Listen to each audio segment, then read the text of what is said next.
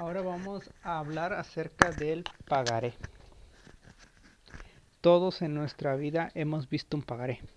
Está más que claro que sabemos que son esos que se ven en la papelería, hay otros más elaborados, hay unos que incluso tienen un contrato, hay diversos tipos de pagaré, pero todos, sin importar la forma, tienen que cumplir ciertos requisitos. Estos requisitos se encuentran dentro de la ley, ley General de Títulos y Operaciones de Crédito, en el cual especifica que para ser un pagaré tiene que ir el lema de debo y pagaré. Eso hasta un papel escrito a mano si lleva este tipo de elementos como el debo y pagaré, que es la promesa incondicional de pago por la cantidad, el lugar, la fecha, inclusive establecer avales y los datos de la persona de, que se convierte en deudor principal. Todos ellos son este las son las partes y los elementos que componen a un pagaré donde se puede especificar si es a la vista o es cobrable por medio de nóminas o por cualquier otro método de pago. Inclusive si el pagaré va a estar consignado en algún lugar o si se desprende de algún contrato, en el contrato debe de estar incluido el pagaré. Y este pagaré surte efectos legales a partir del momento de la firma y crea la obligación de pago o de cumplimiento para todas las personas involucradas. ¿Qué obligación tiene el portador? Tiene la obligación de recibir su pago. La obligación que tiene el deudor es a pagar o el obligado. Ahora bien, para poder hacer exigible un pagaré se puede hacer de, mediante dos maneras. Uno, por la forma extrajudicial y otro es por la vía judicial. Hablando de la materia extrajudicial, simplemente es el requerimiento de pago mediante llamadas telefónicas, mediante visitas a su domicilio para exigirle el pago, son una de las formas de cómo se hace la cobranza judicial. Yo sé que a lo mejor a más de uno nos ha tocado que de repente nos habla Coppel preguntándonos por personas que jamás en la vida hemos conocido, pero ellos están cobrando pagares y deudas que tienen con esos bancos aquellas personas que de manera intencionada dan otros números para que no los molesten, porque es gente que se dedica realmente a sacar préstamos y no pagar. Entonces muchas veces se vuelve molesto. Y para nosotros, para las personas que no tenemos nada que ver y que nos estén hostigando mediante llamadas telefónicas. Pero si lo vemos del otro lado, ellos están cumpliendo con parte de su trabajo, que es hacer un requerimiento de cobro extrajudicial. Bueno, aunque no estoy muy de acuerdo en que hagan más de una llamada si les dijeron, oye, no conozco a la persona, pero vuelven a marcar, a marcar, a marcar, hasta se vuelven un poquito, algunos un poco más groseros, más subidos de tono. Pero bueno, no estoy muy de acuerdo en que hagan este tipo de cobranzas o los llamados requerimientos, eso es muy normal, por ejemplo en Coppel, de repente se ven imágenes que circulan en la red donde inclusive le ponen sellos queriendo simular que viene de algún juzgado, ese tipo de formatos que son completamente ilegales de acuerdo a unas tesis que existen ya en la Suprema Corte, porque uno solamente puedes hacer la cobranza y un requerimiento pues, de manera pacífica. Otro, no debes de intimidar ni de amenazar, pero es legal hacerle saber a la persona los alcances jurídicos. Es decir, que tú no puedes venir y exigir un pago diciéndole te voy a embargar los bienes, te voy a quitar este tu salario y si tú no me pagas yo ahorita voy a ir a tu casa y te voy a quitar nada de eso. Y eh, porque se considera como ilegal. pero sí se puede decir te hago del conocimiento que va a surtir efectos legales, lo cual puede implicar una demanda, un requerimiento de pago, un embargo de bienes y continuar con la secuela procesal. Eso sí es legal. Lo otro, decir que voy a hacer, no. Darle el conocimiento a la persona, sí. Entonces también hay que tener cuidado de esto si alguno de ustedes se dedica a la cobranza extrajudicial o a la cobranza judicial eh, en alguna empresa de estas para que sepan, inclusive cuando te llegan un pagaré, que de repente te dicen, no, pues no lo puedo cobrar mediante, mediante un juicio porque uno, el monto es muy pequeño y no se vuelve costeable, voy a intentarlo de otra forma, ya sea llamándole o yendo a su domicilio para explicarle y requerir el pago. Se puede, nada más hay que tener cuidado en las formas y si hacen escritos se tiene que tener mucho cuidado porque estos escritos se pueden malinterpretar y muchas veces la persona si no tenemos cuidado puede llegar tanto sea la ofensa o porque conocen del tema a una denuncia penal y entonces inicial es un procedimiento y ahí sí hay que tener un poquito de cuidado a la hora de redactar los escritos y las invitaciones, porque realmente no son requerimientos extrajudiciales de cobro. Eso hay que tenerlo bien en claro. Son invitaciones para que estas personas vayan y paguen. Ahora, ya dejando de lado todo esto, sigue la parte de la cobranza judicial. ¿Cómo se hace esta cobranza judicial? Solamente hay dos vías, la vía oral mercantil y la vía ejecutiva mercantil.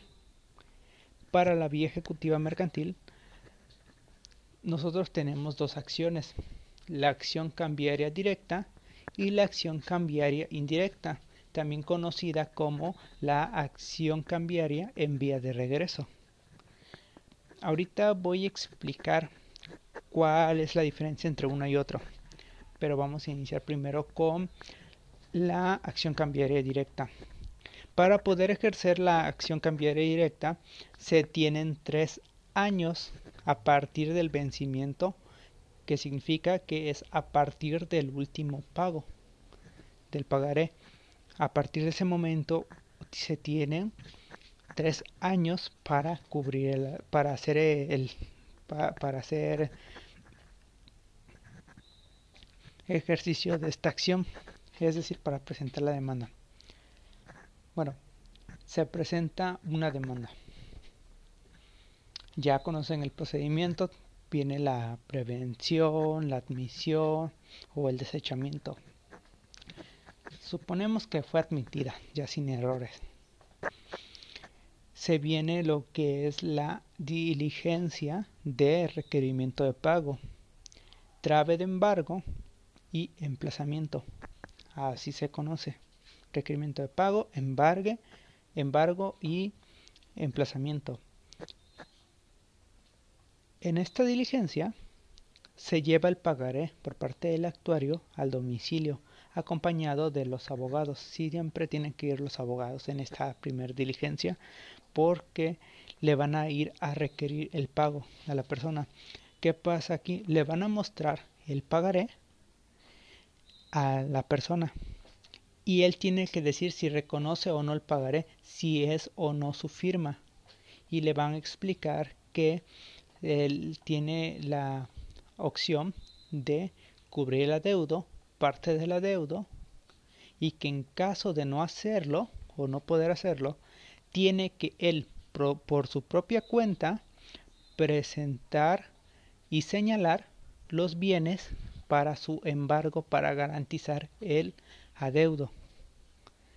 Si de manera voluntaria esta persona no muestra ningún bien, o más bien esta persona se niega a presentar los bienes diciendo que no tiene o que o simplemente no quiere hacerlo, entonces el actor está obligado a hacerle del conocimiento al demandado que es facultad de los abogados ante la negativa y la no cooperación del demandado, que los abogados comiencen a señalar bienes para garantizar el, el pago.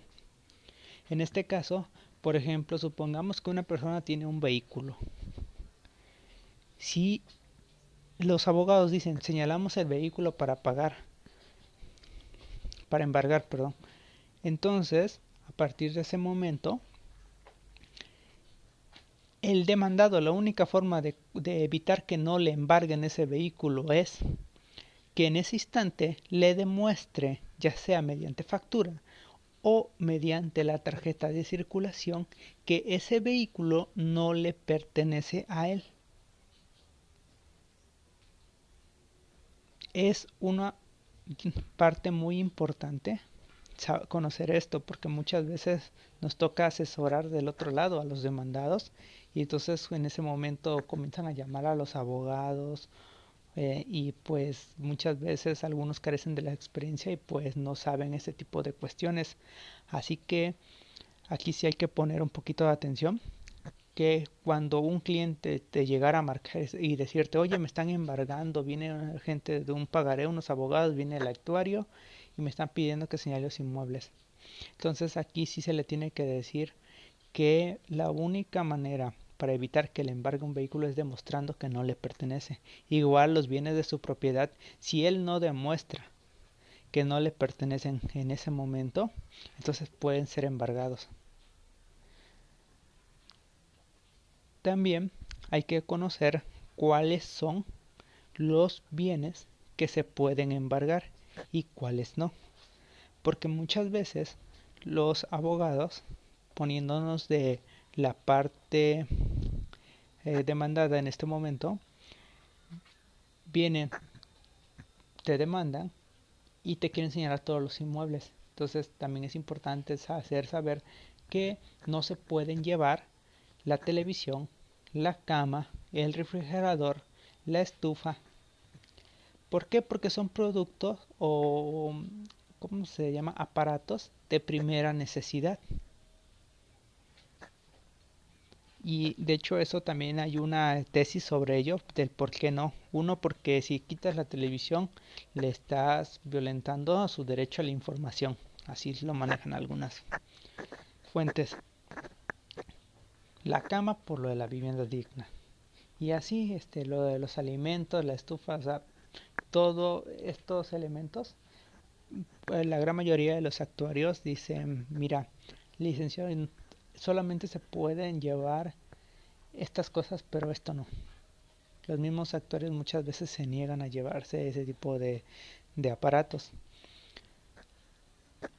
Y aquí sí tenemos que saber sobre que sí, lo más, muchas veces cuando uno va a cobrar un pagaré se encuentra con que viven en, viviendas muy precarias y muy limitadas, entonces muchas veces no se puede embargar a lo mejor sí un Xbox, pero eso no garantiza la deuda total de un pagaré de 15 mil pesos.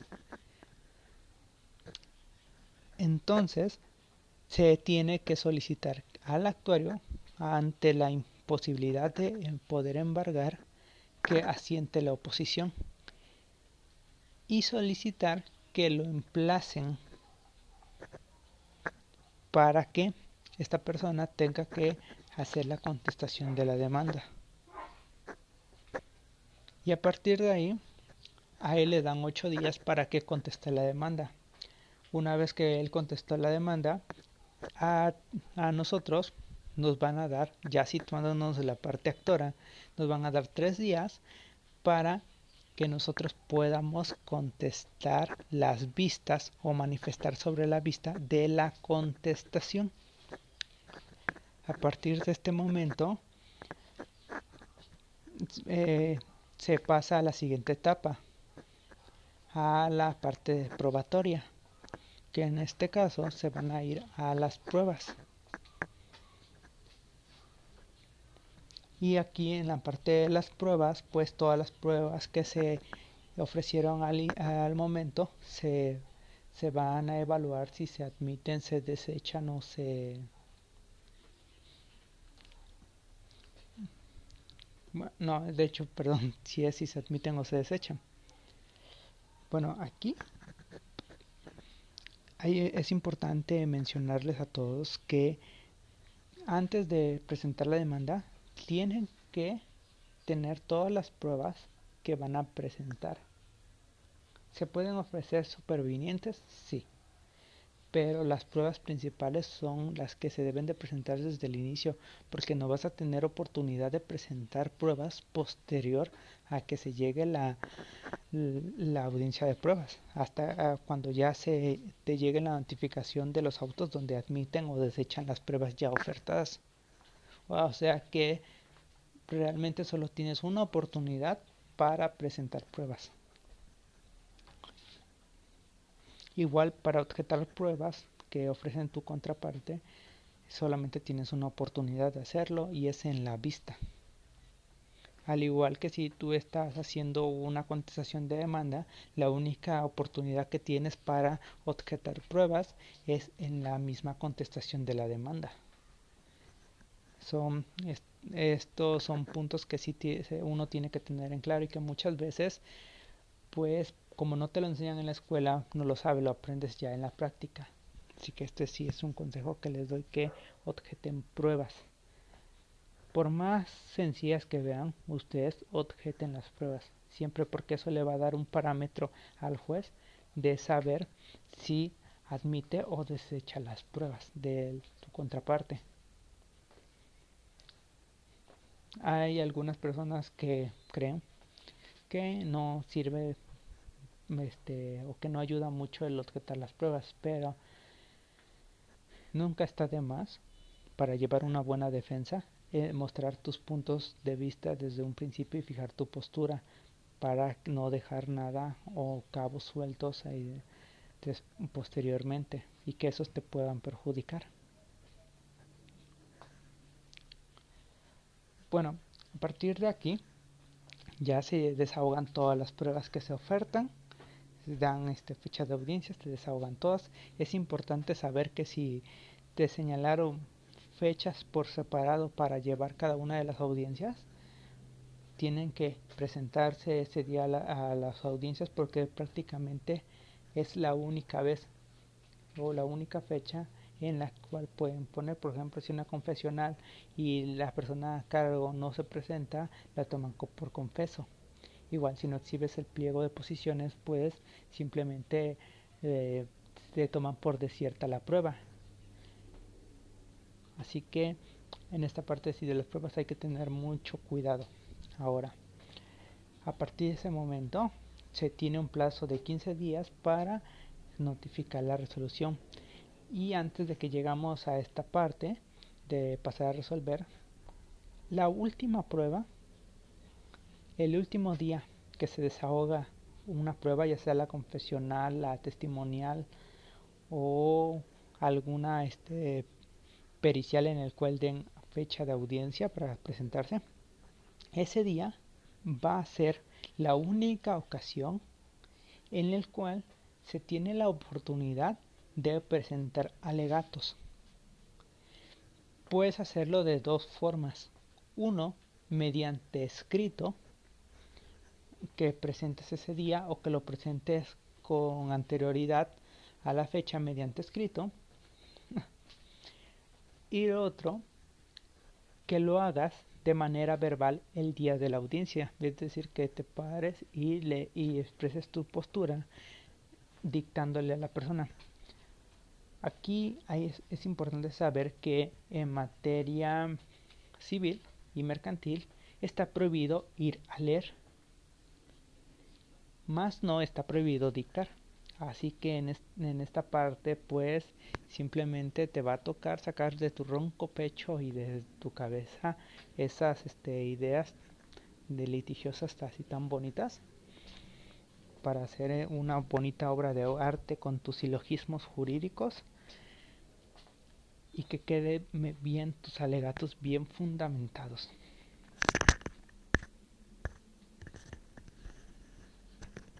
Mm, disculpen por todo esto porque estoy grabando desde mi teléfono. Entonces, y como estoy caminando, pues se van a escuchar algunos ruidos. Bueno, después ya te notifican la resolución donde lo que se espera es que condenen al demandado al pago. Y a partir de este momento pues ya viene lo que es el requerimiento de pago. Nuevamente ya mediante sentencia este se tiene que solicitar el, el pago la cantidad más las costas judiciales más los gastos dependiendo de lo, si lo solicitas. Y aquí es importante saber que si vas a solicitar gastos y costas lo tienes que hacer desde el principio de la demanda. No puedes hacerlo posteriormente porque ni siquiera van a ser tomados en cuenta con el con la resolución. Aún y haya sido este eh, o más bien hayas obtenido una sentencia favorable esto es para ambas partes tanto para el demandado como para el actor tienen que solicitar las costas desde el principio ya sea que eh, presenten la demanda dentro del escrito o a la hora de hacer la contestación de demanda. Y siempre debe de estar todo fundamentado para que se pueda abrir el incidente de liquidación de gastos y costas. Bueno, y de ahí sigue ya nomás la ejecución. Es importante saber que muchas veces los abogados eh, atacamos la temporalidad del tiempo cuando son pagarés que pasan los tres años diciendo, negando cada uno de los pagos. Por ejemplo, si un pagaré es en el 2015, pero dejaron de pagar en el año 2016 y simplemente iban abonando así de paguitos chiquitos, este, y era algo verbal entre dos personas, por ejemplo, un taxista que quedó de ver la deuda o eh, la cuenta, perdón, con su patrón, cositas así, ¿no? Que le prestaron a la señora de la tanda y que pues obviamente no te dan recibos ni lo hacen por transferencia bancaria. Entonces muchas veces decimos, no, vamos a atacar la prescripción, decir, niego que desde el momento, desde el año 2015 que firmamos, yo te pagué. Aún ni hayamos pagado. Decir, sabes que yo sí, yo sí reconozco que firmé el pagaré, pero no te pagué. ¿Por qué? Porque aquí se tienen tres, únicamente tres años a partir del vencimiento. Si una persona niega el, pago o si en la demanda eh, reclamas el pago desde el principio, hay que tener cuidado de estar en tiempo. Porque si un pagaré firmado, por ejemplo, en 2015, eh, prescribió en el, en el año 2018. Aún, y nosotros digamos, por ejemplo, nos pagaron el último pago fue en 2019. Y en teoría, de a partir del 2019 tenemos otros tres años. Sí, pero sí, siempre y cuando podamos probar que fue el pago en el 2019 mediante una transferencia, un estado de cuenta o simplemente ponerlo, pero nosotros eh, como parte de demanda tenemos que saber que podemos atacar la prescripción negando ese pago. ¿Sabes que no te pagamos? ¿Para qué? Para que opere la prescripción y por lo tanto sea suelto del cobro pero siempre y cuando te dejen a, te dejan a salvo el derecho para ejercerlo en la otra vía que ahorita vamos a llegar a la vía del oral mercantil bueno esto es por cuanto al proceso del del ejecutivo mercantil tanto de cómo se hace el requerimiento de pago hasta su lo que lleva a su secuela procesal. La otra eh, acción es la acción cambiaria en vía de regreso o acción cambiaria indirecta. ¿Cuál es la diferencia entre una y otra? Bueno, la primera es el, el tenedor la persona que tiene el pagaré, ya sea que se lo hayan endosado en procuración, en garantía o en propiedad, o que simplemente la persona que lo tiene en ese momento lo reclama mediante una demanda, contra el deudor principal y sus avales, si es que los hay. En cambio, en vía de regreso, que es distinto, vamos a suponer que una persona viene y me endosa un pagaré diciendo yo no tengo dinero para pagarte ahorita, pero tal persona me debe dinero y tengo el pagaré, te lo endoso en propiedad para que tú puedas este, cobrarlos, le cobras a él y pues ya saldamos deudas. Porque pasa. En, en, bueno, en esta parte yo voy, demando a la persona, me llevo el procedimiento del, e, del ejecutivo mercantil en la acción cambiaria directa y resulta que la persona no me puede pagar porque no tiene ni, ni bienes ni forma de cómo pagar. O sea, no tiene ni siquiera una nómina. Entonces, ¿yo qué hago? Ya perdí mi dinero que le presté a la otra persona o mi garantía con la otra persona. Pues no. Yo tengo la facultad de demandar a quien me endosó el pagaré. Yo tengo la facultad de demandar a quien me endosó el pagaré por haber eh, dado un pagaré incobrable o incobrable. Entonces, se lleva todo el procedimiento normal que acabo de explicarles hace rato. La diferencia únicamente es esto, que la acción cambiaria directa es del tenedor del pagaré o del endosatario del pagaré en contra del deudor principal que aparece. En cambio, el, el deudor, eh, la acción cambiaria indirecta o en vía de regreso es para la, es la persona endosataria contra el endosante. Un aval que pagó le puede cobrar al deudor principal el pagaré. Sí, porque él fue el endosa el pagaré al aval, porque él fue el que pagó. Entonces, esta persona puede decir, bueno, yo ya pagué tu deuda, ahora tú págame a mí, al deudor principal. O sea, es, ahí también aplica la acción cambiaria indirecta o acción cambiaria en vía de regreso. Y el procedimiento es exactamente lo mismo que les acabo de explicar. Ahora, con la vía oral mercantil. Para cobrar un pagaré por la vía oral mercantil, tienes 10 años a partir de su vencimiento. Es decir, que si un pagaré se firmó en 2015, tienes hasta el 2025 para cobrarlo. Suponiendo que te firmó el pagaré y no más no te pagó desde un principio nada. Digamos que te estuvo pagando mediante nómina, mediante cheques, mediante transferencias bancarias hasta el 2020. Entonces tienes hasta el, a partir de ahí 10 años, es decir, hasta el 2020 para poder cobrar, hasta el 2030, perdón, para poder cobrar el pagaré. ¿Cuál es la diferencia entre el ejecutivo mercantil y el oral mercantil?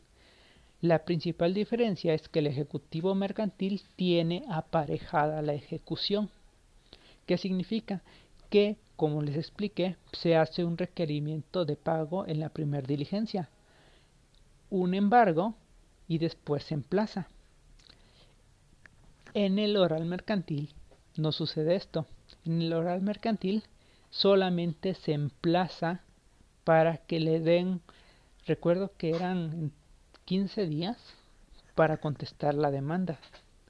Y se lleva todo el procedimiento como les comenté. La única diferencia que no hubo requerimiento de pago y tampoco este hubo y tampoco hubo un embargo. Si acaso el embargo se da hasta el final.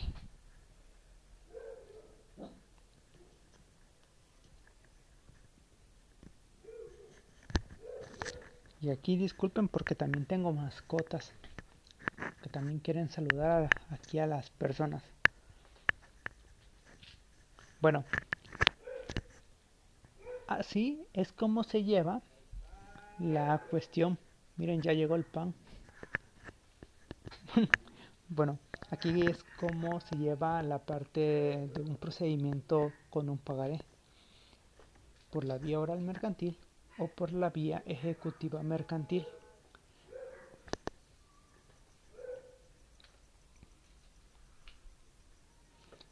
Ahora, si te llegaran a endosar un pagaré que ya pasó más de tres años desde su vencimiento y solamente puedes cobrarlo por la vía oral mercantil.